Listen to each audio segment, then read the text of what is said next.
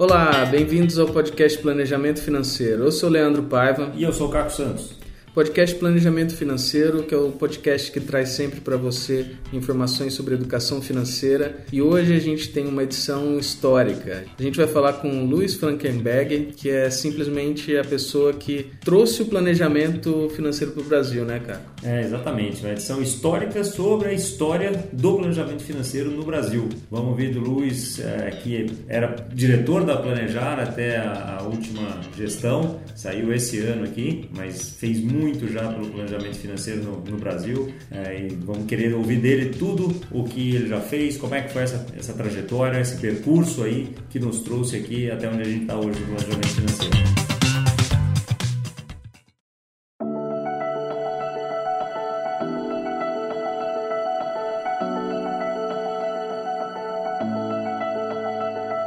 Bom, Luiz, obrigado nos receber é, aqui na, na, sua casa para gente, a gente gravar esse podcast. Acho que é um podcast especial hoje, esse, esse episódio, para a gente falar um pouquinho da história do planejamento financeiro aqui no Brasil. Esse ano é, tem, tem datas importantes né, que, que a gente vai ter, de comemoração lá dos Estados Unidos também, do, do, do planejamento, e você é parte fundamental dessa história aqui no Brasil. Então, queria te agradecer de novo por nos receber aqui na sua casa para a gente fazer esse bate-papo aqui e para poder dividir com os nossos ouvintes como que isso tudo começou. Né? Então conta um pouquinho da, da sua história. Quem que é Luiz Frankenberg para todo mundo saber aqui da autoridade que eles estão ouvindo.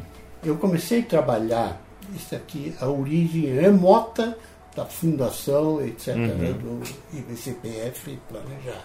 Eu comecei a trabalhar no ano de 1964 em com fundos de investimentos internacionais. Uhum.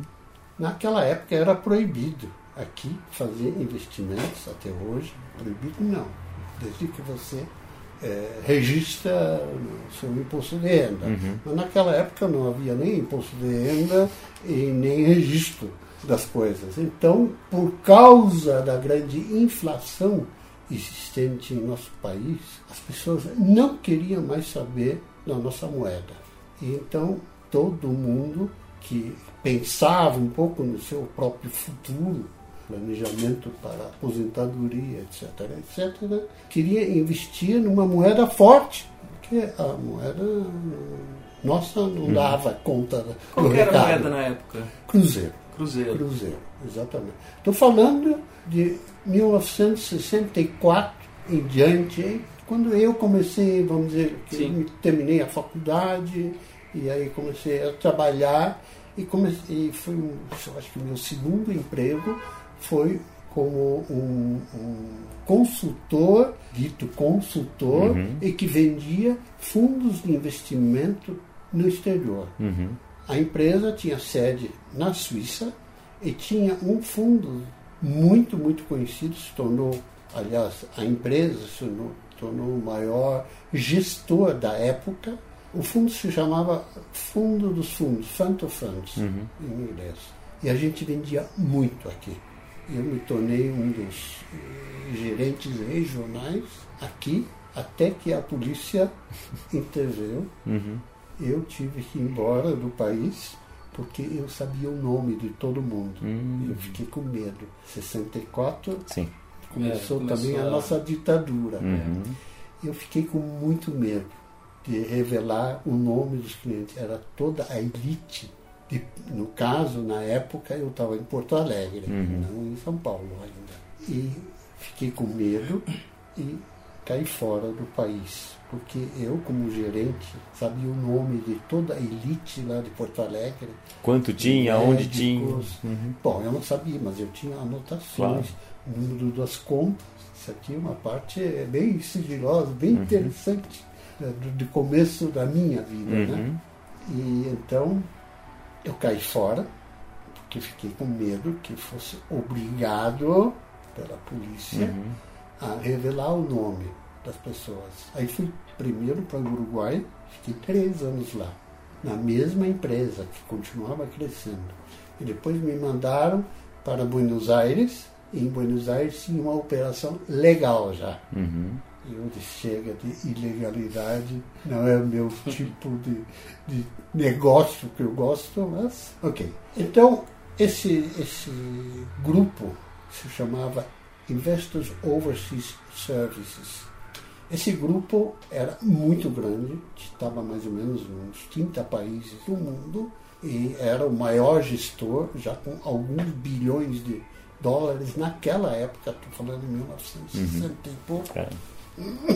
E continuou, continuou crescendo, mas aos poucos a empresa, por causa da ilegalidade em alguns países, árabes inclusive, no Brasil, na América Latina, outros países, Argentina, Venezuela, que tinha petróleo, tinha gente muito rica, uhum. começou a ter problemas. E por essa razão eu já tinha saído. E aí, em 1970, então eu tinha um know-how muito grande, porque eu tinha é, bastante gente sob minhas ordens, é, vamos dizer, angariando, que nem vocês fazem, para fundos, esses fundos que o grupo tinha. Então eu, num certo momento, disse, não, quero voltar para o Brasil. E minha mulher dizia, eu não quero mais ir para uma cidadezinha provinciana chamada Porto Alegre, onde ela nasceu, inclusive. Eu disse, tá, então vamos para Rio e São Paulo. Uhum. Aí comecei a in, me interessar pela achar alguma coisa. Lá de Buenos Aires eu vim fazer contatos em São Paulo e no Rio de Janeiro. E no final, para encurtar, eu fiz contato com Banco Itaú, uhum. na época Itaú América.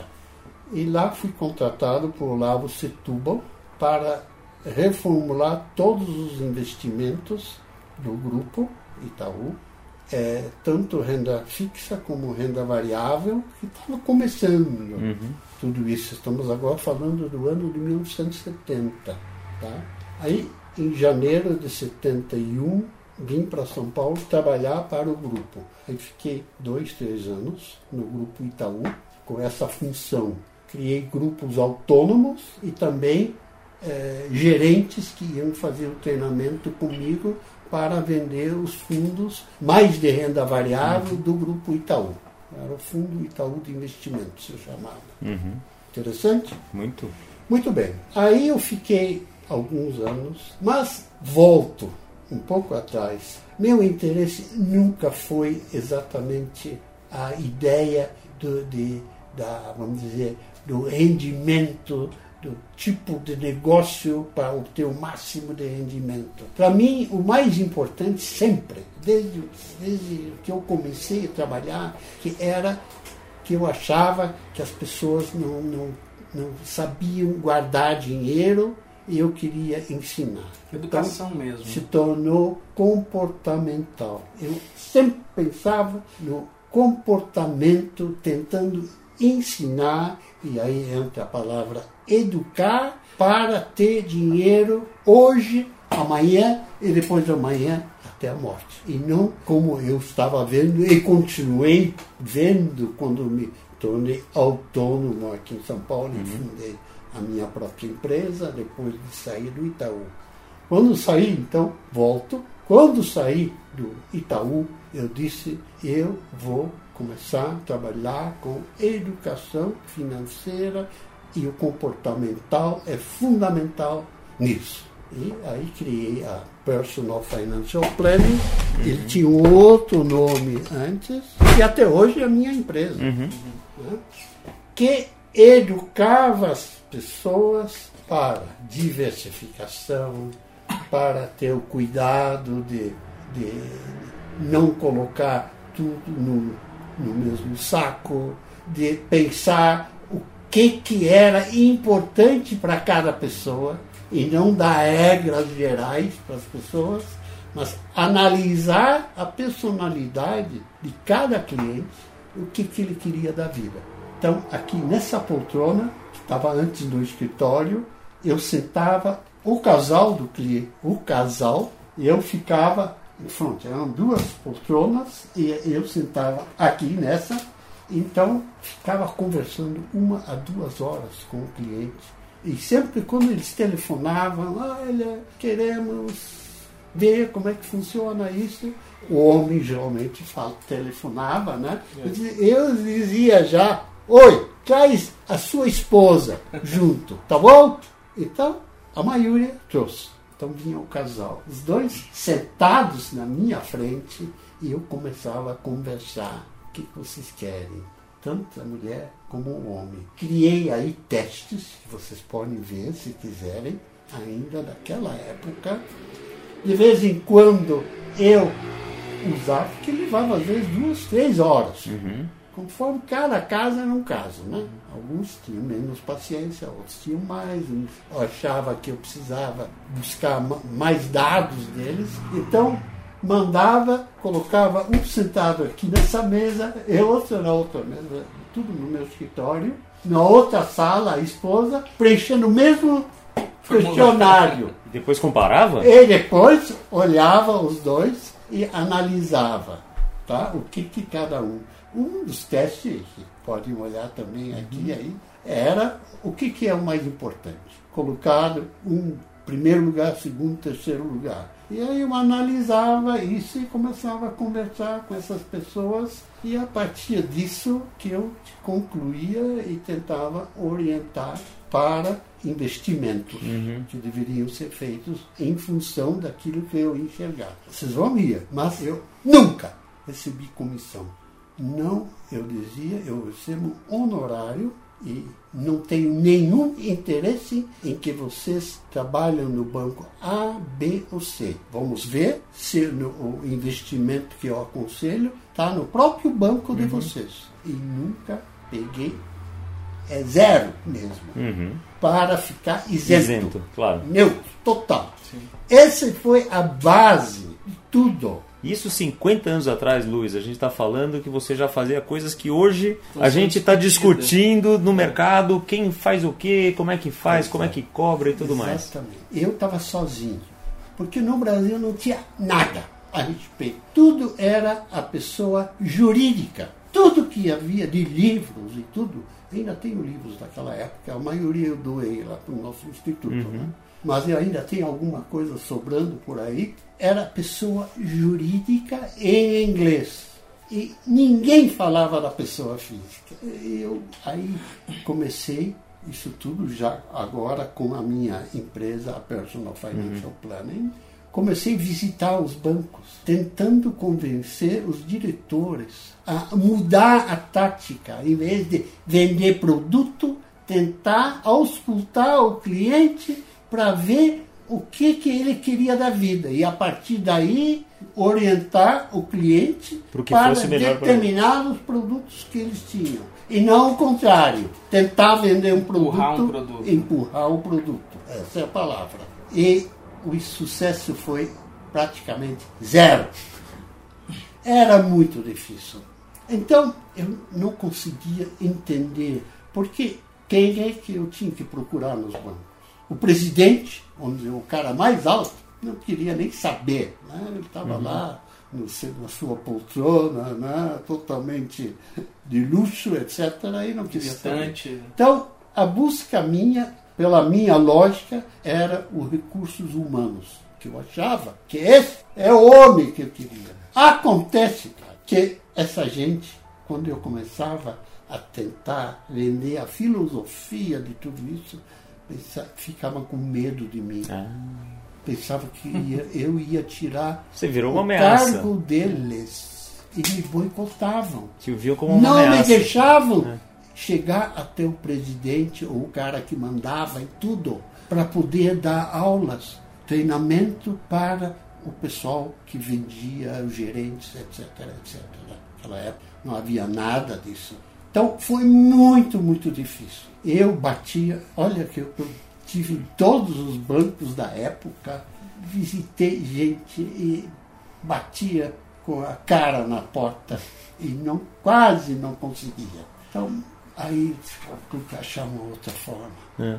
Aí comecei a fazer é, vamos dizer, marketing da minha empresa, da pessoa física. Uhum. Olha, o importante é a pessoa física.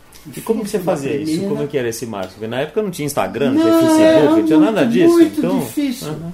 Com cartinhas pessoais para pessoas que eu conhecia, eh, dizendo que eu ia fazer uma palestra isso, aquilo. A primeira palestra que eu fiz foi no Portal do Morumbi. Portal do Morumbi, sim. Tá? Uhum. Foi lá que eu consegui fazer num dia, tá em algum lugar, a data e tudo isso, né? De fazer uma palestra. Para os moradores lá. Você conseguiu moradores, moradores. Moradores, e eles pregaram lá no, no, no elevador. lugar, uhum. é, sei lá, eu, no lugar geral dos prédios, cartaz, e iam, sei lá quantas pessoas, não me lembro, mais de uhum. 20, 30 pessoas, e escutaram o meu discurso.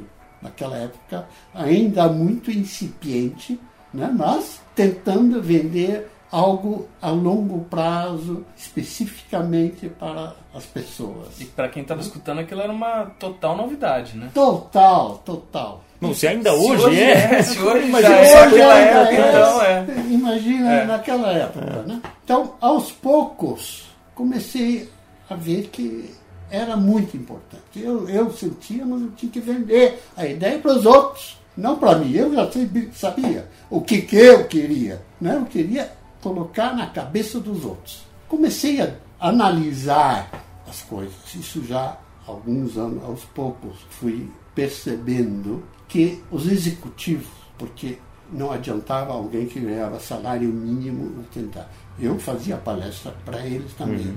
mas com pouco resultado. Eles não iam ter como te pagar, claro. Não, eu nem, ah, não, esses palestras eram gratuitas. Sim, sim, sim, mas o serviço já era Exato, pago. Uhum. Exatamente. Né? Tanto é que peguei muito pouco serviço no começo. Né? São uhum. pessoas muito ricas, conseguiam me pagar e não era tanto. Tanto é uhum. que eu tive que inventar, é, escrever livros, fazer outras coisas para poder sobreviver. Eu só uhum. não queria ganhar comissão.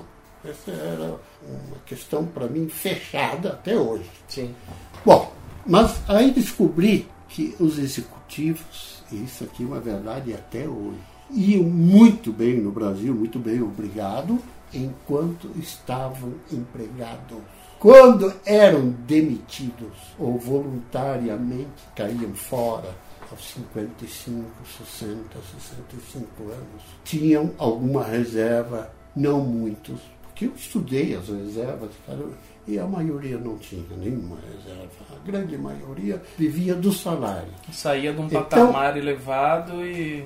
Esses executivos, por causa do fundo de garantia que tinham, por causa de algum prêmio de X pelos anos que serviram uhum. naquelas empresas, recebiam uma bolada de dinheiro. Então, uma média de um a dois anos ia tudo muito bem, porque eles tinham o dinheiro que tinham recebido ou do fundo de garantia, tempo de serviço, ou dos prêmios, Sim. etc., que receberam quando saíram da empresa. A partir daí, caía violentamente o nível socioeconômico executivo. Que aí caía num, num FGTS, numa aposentadoria do governo que não chegava nem perto do que, que eles ganhavam. que era mentirosa. Eu mesmo tenho a minha própria experiência disso, eu não vou.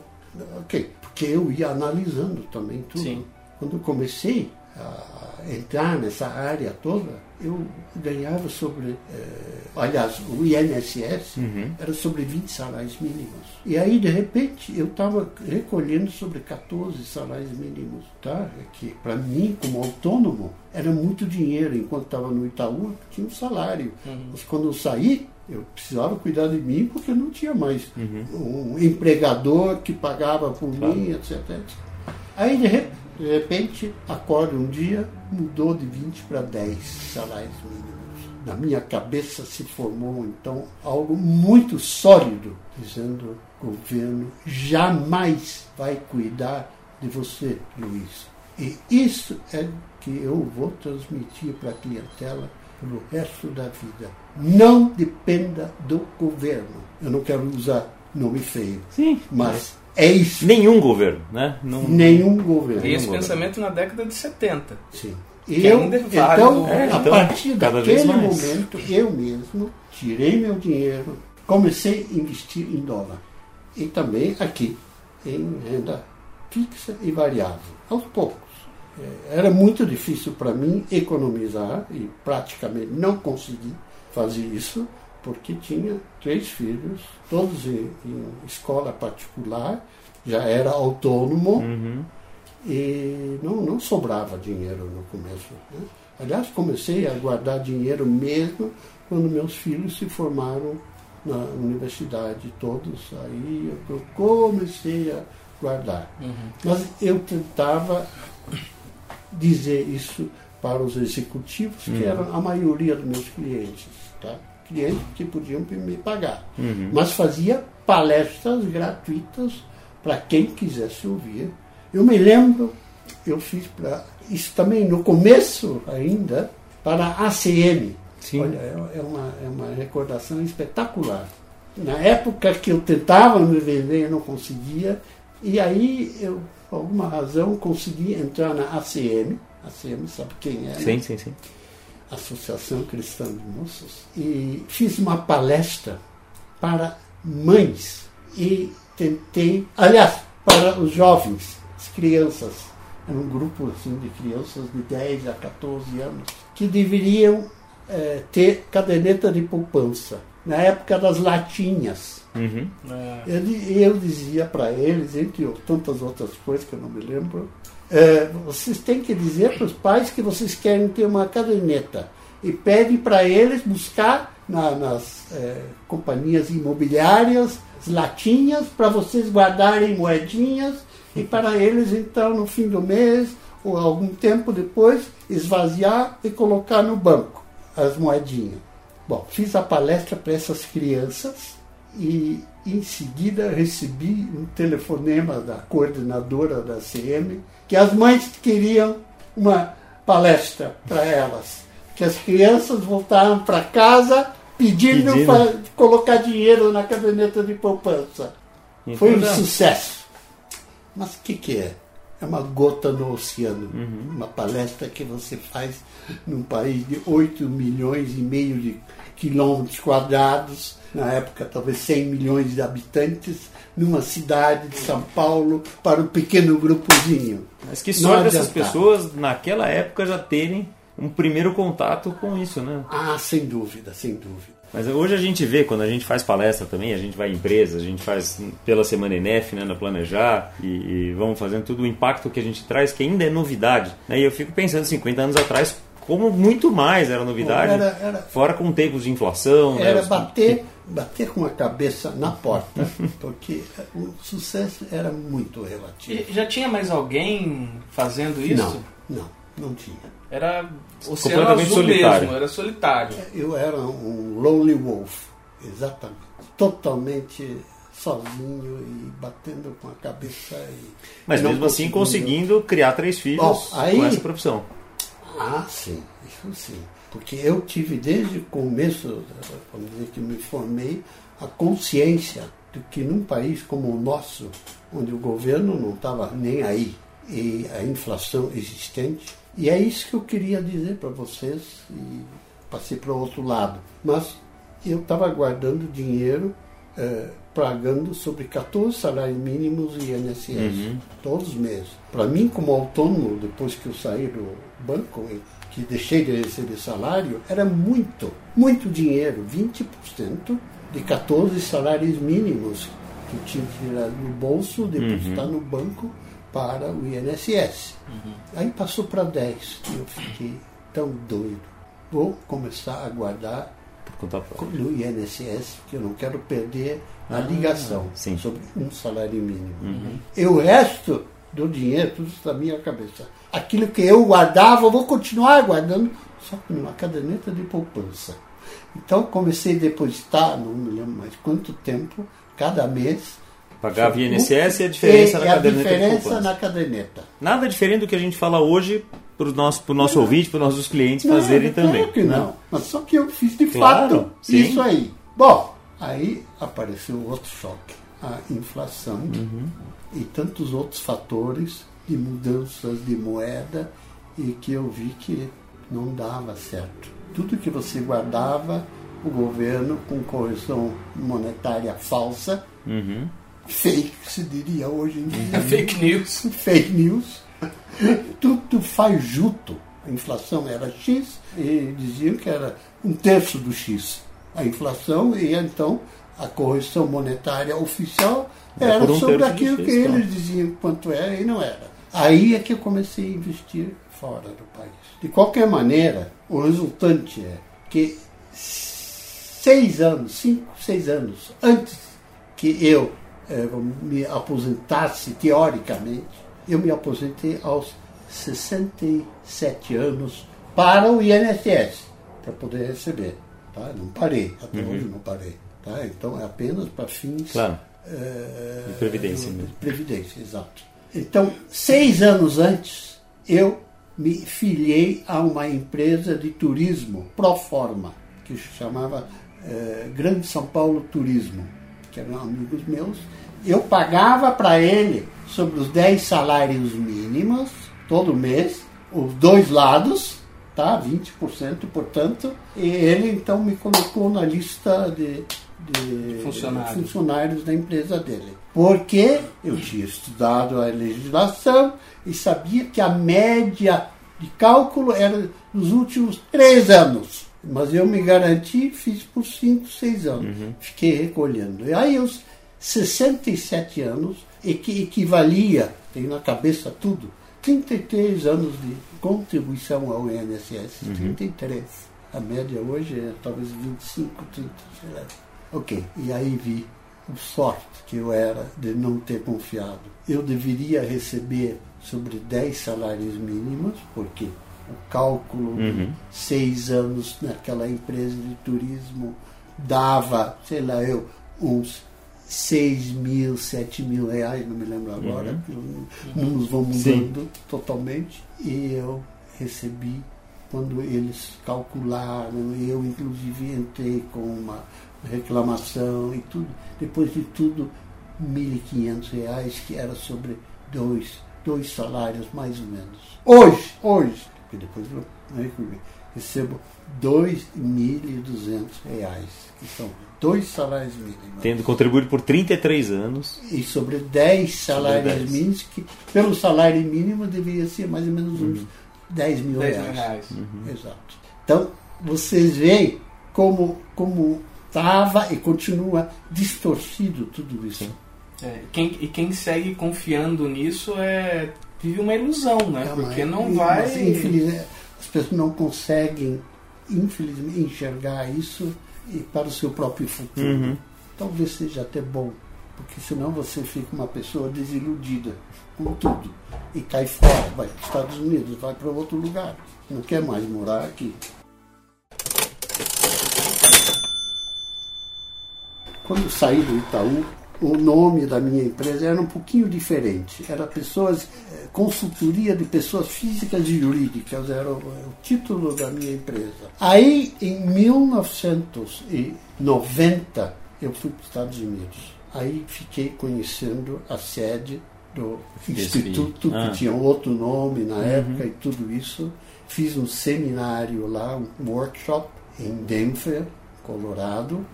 Conheci o presidente, me relacionei, conheci o College of Financial Planning e todas essas coisas fiquei conhecendo.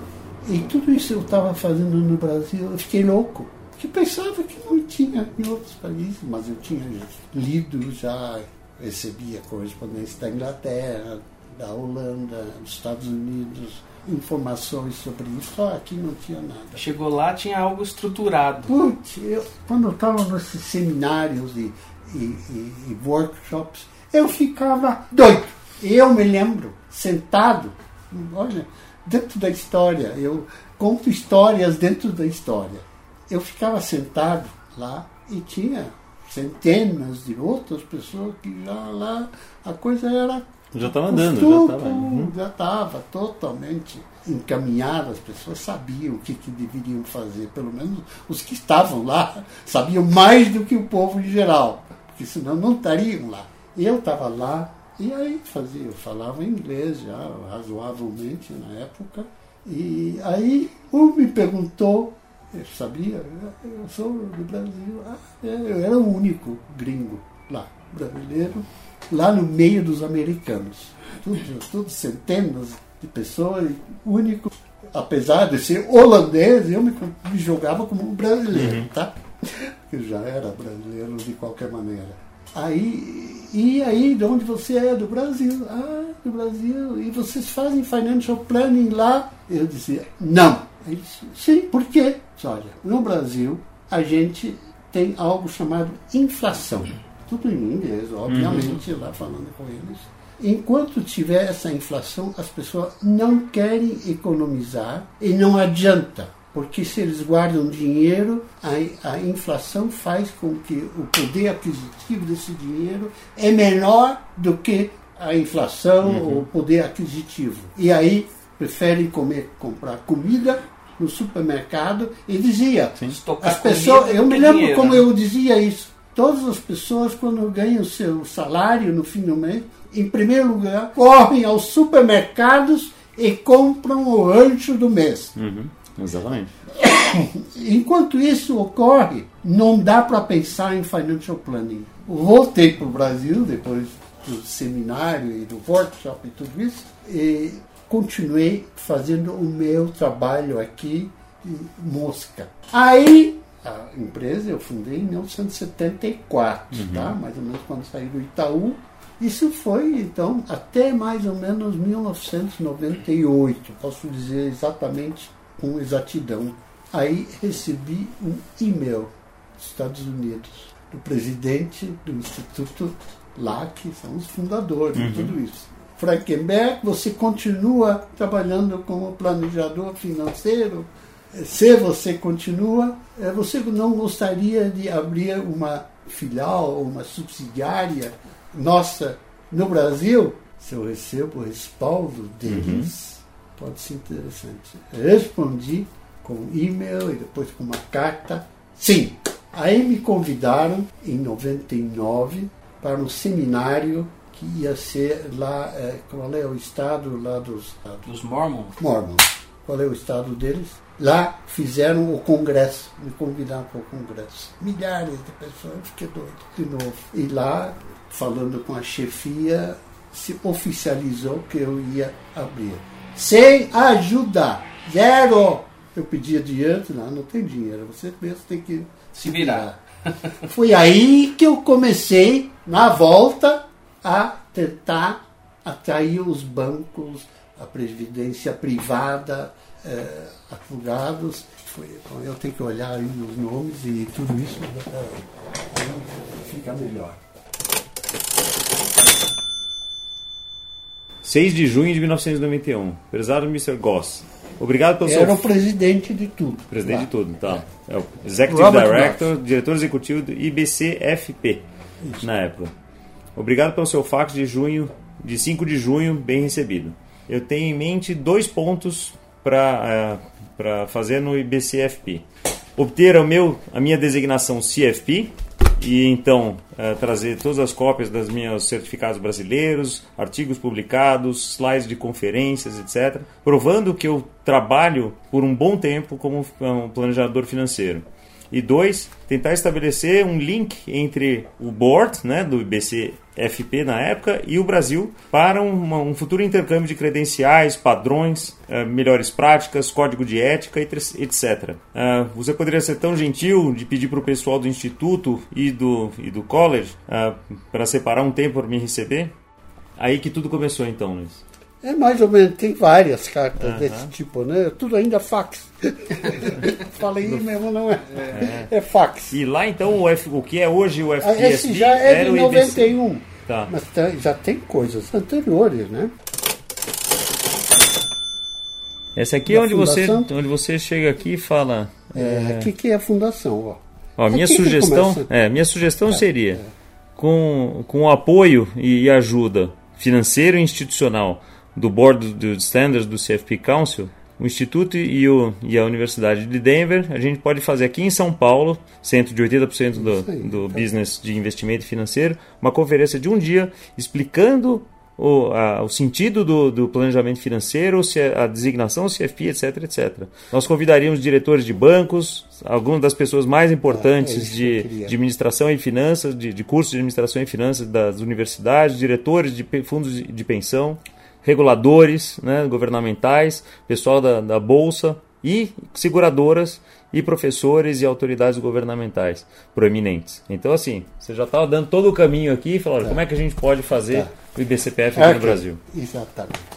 Aí comecei a trabalhar em cima uhum. do assunto. Aqui, ó, caro amigo, passamos as suas mãos as primeiras... Isso é pro pessoas genericamente que eu mandei essa Pessoas carta. que estivessem interessadas. De alguma maneira que eu tinha interesse que eles participassem. Uhum. Exatamente. Lealto para mim também. Assim, Passamos às suas mãos as primeiras informações a respeito de uma proposta de criação em nosso país tá. de uma nova entidade de qualificação e certificação profissional de pessoas físicas que de alguma maneira estão envolvidas na distribuição ou colocação junto ao público, investidor e consumidor de quaisquer investimentos mobiliários, seguros de vida e saúde, previdência complementar, etc.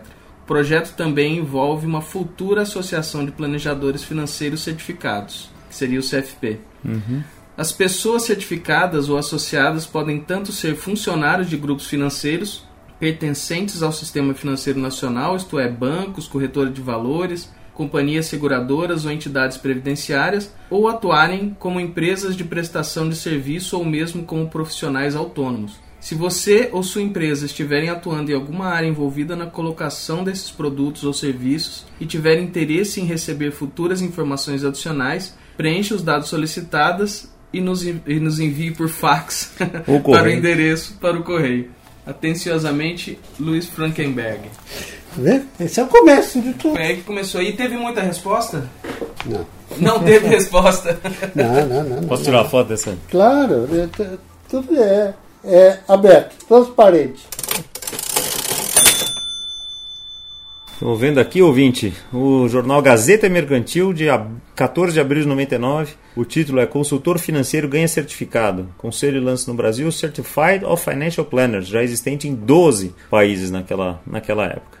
Na época, olha só, em 99, é, 33 mil profissionais do mercado financeiro dos Estados Unidos e 15 mil da Europa já tinham certificado nesses 12 países. É, tinham outros, né? Em, na hoje, Europa já Hoje nos Estados Unidos são 150 mil, se não me engano. 176 mil hoje nos Estados Unidos. Então. E no mundo, 300 e tanto, em 26 países, né?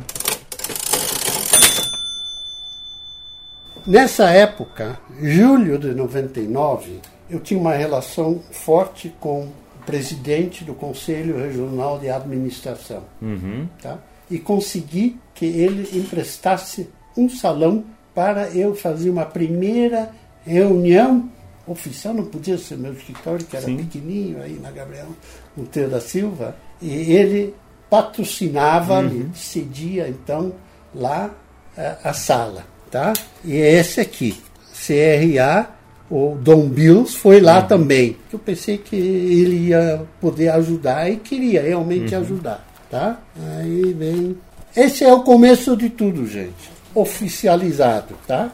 Nós vamos ver. Olha aqui. Aqui estão as pessoas. Ele era, esse aí era o presidente do CRA. Primeira reunião, tá aí. Tirar. Primeira reunião para a organização e fundação do futuro IBCPF. Primeiro exame de certificação no Brasil em fevereiro de 2003. Uhum. Em 2002, em abril, o IBCPF recebe oficialmente a licença para tornar-se membro, membro pleno do International CFP Council. Pode certificar no Brasil. 51 pessoas se certificam então em fevereiro de 2003. Então em 2003 começou, hoje a gente está com quantos aqui no Brasil? Hoje estamos com 4.400 mais ou menos. Mas eu vou te mostrar algo mais importante. Aqui está a pauta da primeira reunião, tá? É lista de presença. Lista de presença. Essa já é a segunda. segunda reunião. Pessoal do CCF, Reliance, pessoal da Ancor, da GV, do CRC. Bovespa. É, tinha gente. Até o Luiz Frankenberg estava lá, hein? É. Tá aqui, ó. Pois é, né? Itaú. Itaú Bradesco. É, tinha gente do Itaú. Que aliás foram os que, os que mais abraçaram. Mais né? rapidamente. Né? É, o, o Setúbal uhum. gostou da ideia. Foi muito difícil. Ah, quando eu ia lá, era um desastre.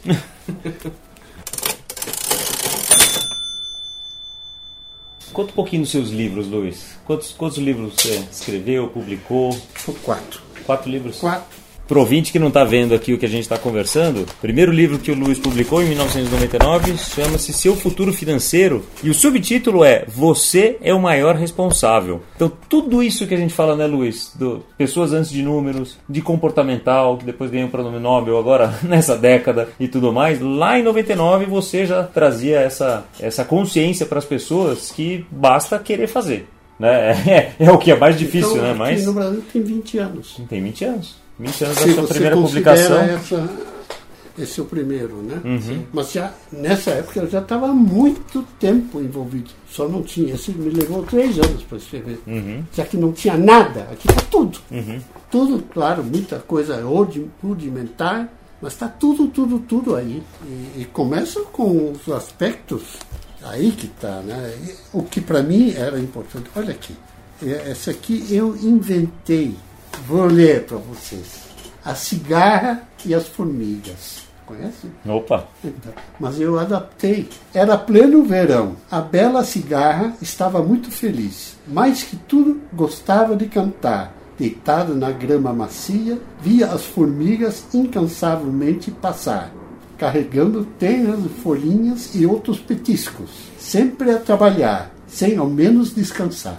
Perguntou a cigarra, a formiga-chefe, para que tanta agitação num dia tão lindo? Respondeu a formiga-chefe: O inverno está por chegar. Segundo verso. As formigas, aconchegadinhas, gostosamente quentinhas e bem a se alimentar, a cigarra, desesperada, não encontrava lugar para saciar a fome e do frio se proteger. Tocou o sininho do lar das formigas e se pôs a chorar. Posso entrar? Não tenho comida, nem onde me abrigar. Você é bem-vinda, mas no próximo verão você também deve trabalhar. Deram-lhe alimento, carinho e a ensinarem a ser previdente e não somente pensar no gostoso do presente. Não é bacana? Muito bom. Sensacional. Esse é o prefácio do livro. Esse é o pre... Eu inventei isso aí. Muito bom. É bacana, né? Sensacional. E aí, o que eu queria mostrar mesmo, e aí bati nisso, eram essas primeiras, os primeiros capítulos que para mim eram fundamentais, onde está tudo. E que eu chamei. Primeiro, a conscientização. Tudo que se relacionava com a conscientização. Depois vinham objetivos, tá? Não preciso ensinar nada para vocês. Depois, a estratégia. Como chegar lá nos Como chegar objetivos, lá. né? Tá? Então, aqui, para mim, está a base de, de tudo que depois vem. Porque Que depois vem eu a parte de técnica, né? produtos É. e uma série de coisas cortejando o fracasso financeiro. Aí eu mostro o que, que significa quando você já está lá no fim Uhum. e não tem nada. Tá? É o título é bem Sim. sugestivo, né? Sim. Cortejando. Ou seja, você está amando do jeito como você vive, mas sabe que vai fracassar. É- e aí vem cada artigo. Olha, Olha só, na terceira parte tem aqui os capítulos O Espaço da Mulher, Formando um Casal e Administrando um Lar, Educando os Filhos, Imóveis, Compra e Locação, Seu Próprio Negócio e Empreendimento, O Automóvel Domina o, seu, o Ser Humano, Significado de Inflação, Consumidor e Seus Direitos. Ou seja, desde 99 Luiz já fala isso aqui, enfim, coisas que depois vieram tantos outros livros e tantas Bom, outras... aí eu publiquei, eu acho que esse, esse, é o- esse é o segundo. O segundo é um guia prático para cuidar do seu orçamento. Viva melhor sem dívidas. E daí você já estava vendo o pessoal endividado. Sucesso e independência. 2007. Esse, para mim, é o meu melhor livro, porque no meio eu falo tudo o que eu queria dizer. Está meio escondido, porque numa época nós estávamos não numa ditadura, mas as pessoas, os governos não gostavam das coisas que eu dizia. Né? E aqui eu já tinha todo o conhecimento sobre o que, que acontecia. Então, no meio dos capítulos, tem coisas assim que não se deve dizer. sabe? E eu digo. Tem que descobrir onde é que está, tem que ler o livro. Tá? Mas é, Sensacional. é, aqui tá, é um ótimo livro. Esse eu gostaria de publicar de novo. Sucesso financeiro, família, carreira e finanças para toda a vida. Aqui eu já estava com, com, completo domínio de todos claro. os aspectos e, né, tu vê, são 12 anos. Na capa desse livro aqui, Sucesso e Independência, que é Família, Carreira e Finanças para toda a Vida, tem uma frase aqui muito interessante. Uma fórmula para a conquista da plena liberdade. Como é que você correlaciona liberdade com finanças? Eu adoro essa, essa questão. Tanto é que uma das dos meus slides. Ah, tá aqui. Tá aqui, pronto. Tua resposta. Tem um slide aqui que está dizendo: a verdadeira liberdade está no fato de você possuir reservas financeiras e não estar devendo para ninguém. Sua saúde mental agradecerá e, consequentemente, você manterá sempre sua autoestima. É isso aí. A liberdade está dentro da nossa cabeça, tendo dinheiro para fazer a coisa que você quer. Se você não tem dinheiro, não tem liberdade, você depende de outros. Gente, nós temos todos uma impressão digital diferente. Cada um dos 8 bilhões de seres humanos, quase hoje em dia, um íris diferente, cada um, e um DNA diferente. Portanto, o que está dentro da cachola também é diferente. Então não adianta você tentar colocar tuas ideias sobre o que você quer, não é igual ao que o outro quer. Mas você tem que dar a ele a filosofia da coisa. Para cada um traçar pra o seu próprio cada caminho. Cada um traçar o seu próprio. Essa é a grande verdade. E por isso a responsabilização do seu próprio futuro, que é o que você fala na capa então, do seu livro. O que nós planejadores financeiros devemos fazer é exatamente mostrar que cada um tem que buscar a sua liberdade, o seu jeito, o que é importante para ele, que muitas vezes não é para você. Eu muitas vezes fazia a minha pergunta, bem no começo da vida, o que, que eu quero? Bom, eu queria uma casa gostosa, como era um holandês e queria voltar de vez em quando à minha terra, dinheiro para poder viajar, e um terceiro, ser feliz, uma, criar uma família. Eu consegui os três, mas sempre pensando nessas coisas.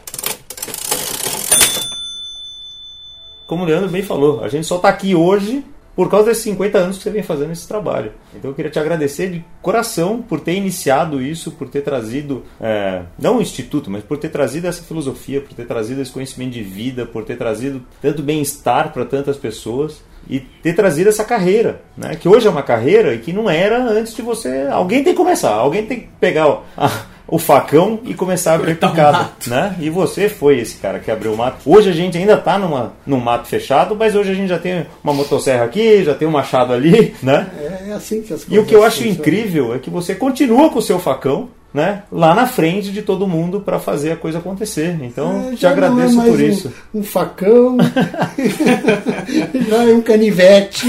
Mas você não desiste, você não, não, não para nunca. Não, Você continua cortando. Onde eu posso, eu tento.